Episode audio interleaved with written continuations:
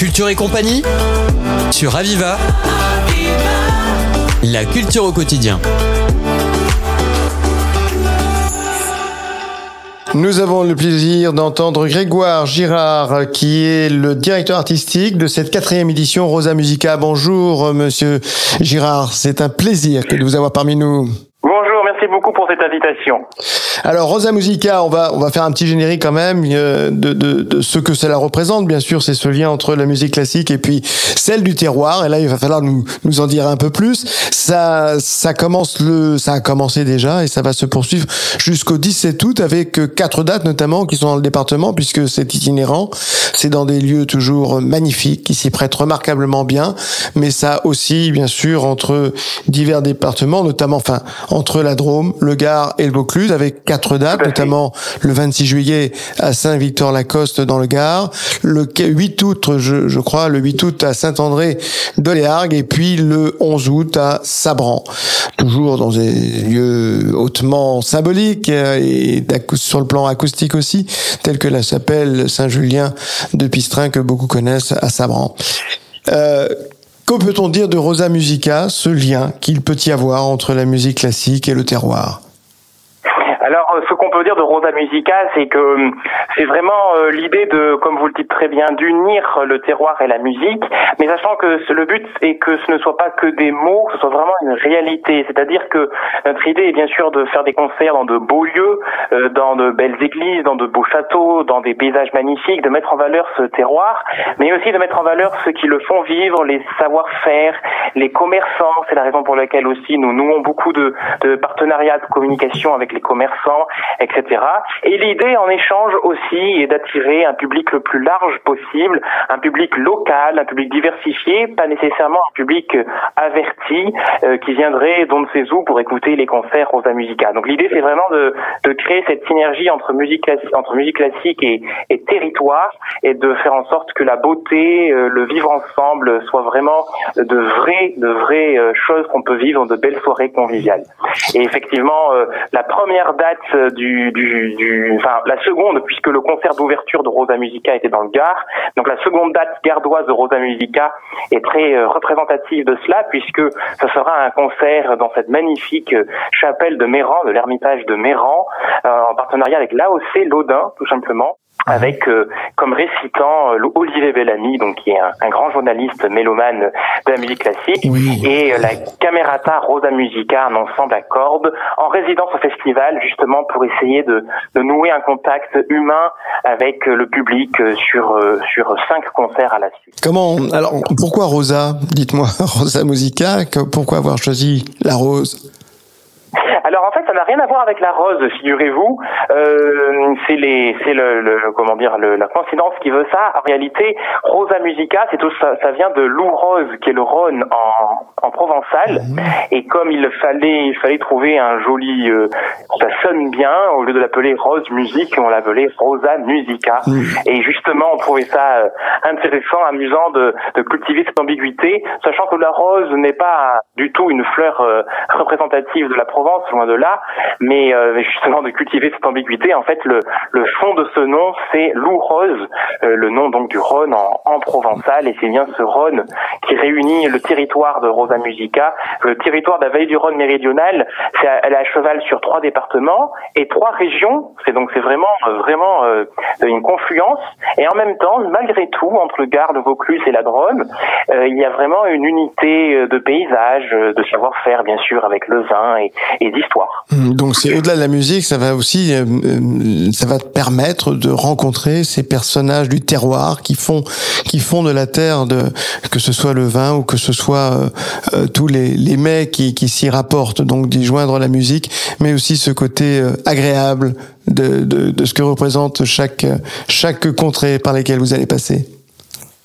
Oui, exactement. Tout à fait. Euh, L'idée est vraiment de, de, de permettre des, de, de, belles rencontres, des rencontres avec les musiciens, certes, mais ça c'est un peu comme tous les festivals, en tous les cas, festival qui essaye de mettre euh, cette dose de convivialité, mais l'idée est aussi de, de rencontrer des vignerons, euh, des commerçants, tous ceux qui, le, le, public puisse vraiment aller à la rencontre de ce qui fait que notre terroir, notre territoire euh, vaut la peine d'être, d'être, ça vaut la peine d'y vivre, des gens qui le, qui le font vivre, et, et, et d'ailleurs ce qui est toujours très très beau, c'est les rencontres après les concerts en, autour d'une dégustation et même avec des restaurations sur place où on a à la fois les musiciens, le public et, et les vignerons euh, qui discutent et qui échangent et qui euh, et qui tous des contacts qui se nouent tout au long des concerts, tout au long de l'été. C'est quelque chose de très très beau et l'occasion de belles belles rencontres. L'art de vivre passe naturellement aussi par la musique et c'est ce sera pour la joie de tous ceux qui pourront y assister, que ce soit les gens du terroir aussi, mais aussi ceux qui passent par ce terroir pour mieux le connaître grâce à vous. Qu'est-ce qui qu'est-ce qui quest sera le, qui, qui va se produire justement? Euh, On sait que bien sûr il y a votre euh, formation, hein, le, quator euh, que vous dirigez en tant que aussi premier violon, mais quels sont aussi les, les autres musiciens, les partitions qui seront jouées lors de ces, cette pérégrination? Alors, tout à fait. Le, le, le Rosa Musica est porté par le Quatuor Girard, comme vous dites très bien, qui est donc un quatuor à cordes et euh, mais cependant, euh, le, le, le, le Quatuor Girard, à l'occasion euh, du festival, invite beaucoup d'autres musiciens. L'idée, c'est justement ça, hein, c'est de réunir autour des, des, des, des, frères et sœurs du Quatuor Girard, puisque nous sommes quatre frères et sœurs dans le Quatuor Girard.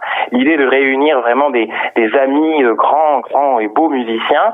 Et donc, ben, par exemple, pour se limiter au concert gardois, parce que sinon on s'étalerait trop, pour se limiter au concert gardois, le, le prochain concert, donc le 26 juillet, c'est la Camerata Roda Musica. C'est un exemple très significatif de ce que nous voulons faire musicalement avec euh, avec Rosa Musica, c'est-à-dire de réunir autour du Quatuor Girard des, super musiciens, des chambristes reconnus, des solistes euh, d'orchestres nationaux, euh, pour constituer un orchestre à cordes où chacun assume sa partie comme s'il était vraiment en train de jouer un quatuor ou un trio avec piano ou un soliste avec orchestre avec énormément d'énergie. Et, et, donc là, le programme, ça va être un programme intitulé Terre d'espoir. Et l'idée de mettre en valeur, le 26 juillet, l'Ermitage de Méran, euh, des, les compositeurs qui ont eu un lien euh, important, un lien fort émotionnellement avec leur terre natale. Et donc nous aurons bien évidemment euh, Grieg avec euh, avec la Norvège, puisqu'il ne faut pas oublier que Grieg a fait partie de ces grands personnages qui ont permis l'indépendance de la, Norvège vis-à-vis de la Suède. On, on, va avoir Liszt, bien entendu, avec sa Hongrie natale et sa Rhapsodie hongroise numéro 2 qui est tellement connue.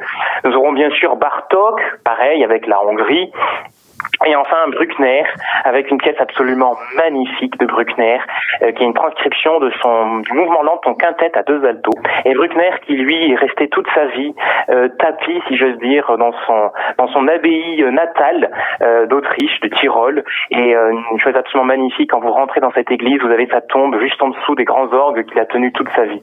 Donc voilà, c'est c'est c'est une forme de voyage avec tous ces compositeurs qui ont eu des liens forts avec leur leur terre natale en miroir avec euh, les, des poètes qui ont eu ce même lien avec leur terre natale et les poèmes seront donc lus par Olivier Bellamy. Et ensuite, donc, nous serons le, le 8 août euh, à Saint-André-Bolérard au domaine du chanoine Rambert. Et là, un programme vraiment très très très beau autour des Fables de La Fontaine mis en musique par Offenbach, euh, chose trop peu connue, et interprétée par une mezzo-soprane, un, une accordéoniste et une violoncelliste, donc un trio féminin pour un programme intitulé L'amour et la nature autour des Fables de La Fontaine. Et enfin, à Sabran, dans cette magnifique chapelle de Saint-Julien-Pistrin, qui sonne magnifiquement bien, comme vous le disiez, un programme en quintette, donc c'est-à-dire quatuor, quatre musiciens, plus un alto, donc quintette à deux altos. Et là, avec Marin Trouvé, qui est professeur au fer de Tours, au conservatoire de Tours, nous allons euh, jouer euh, deux pièces de deux grands compositeurs, Dvorak et Brahms. Dvorak, c'est son opus 1 numéro 1, c'est-à-dire la toute première pièce qu'il a écrite. Enfin, euh, Brahms sera sa toute dernière pièce, donc quintette à deux altos étant sa toute dernière pièce. Voilà donc euh, un programme intitulé Itinéraire de vie entre le début et la fin de grands parcours euh, romantiques. Un itinéraire de vie, alors c'est incroyable la prestation que vous offrez au public que vous allez rencontrer à chaque à chaque point où vous vous arrêterez, puisque si je comprends bien, c'est des partitions qui qui varient, qui sont différentes.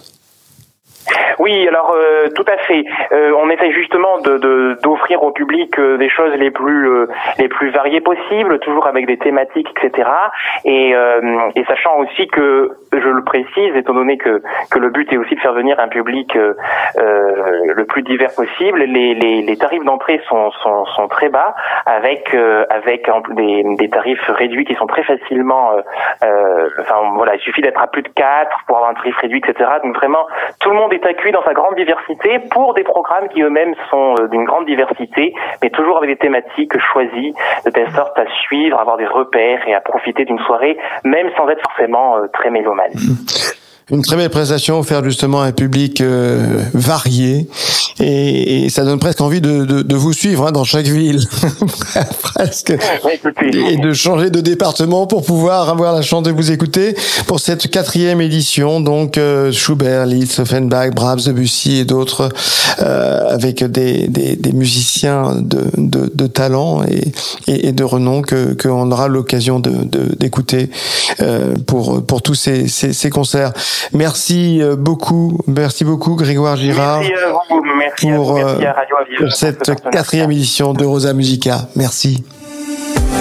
C'était Culture et compagnie sur Aviva. La culture au quotidien.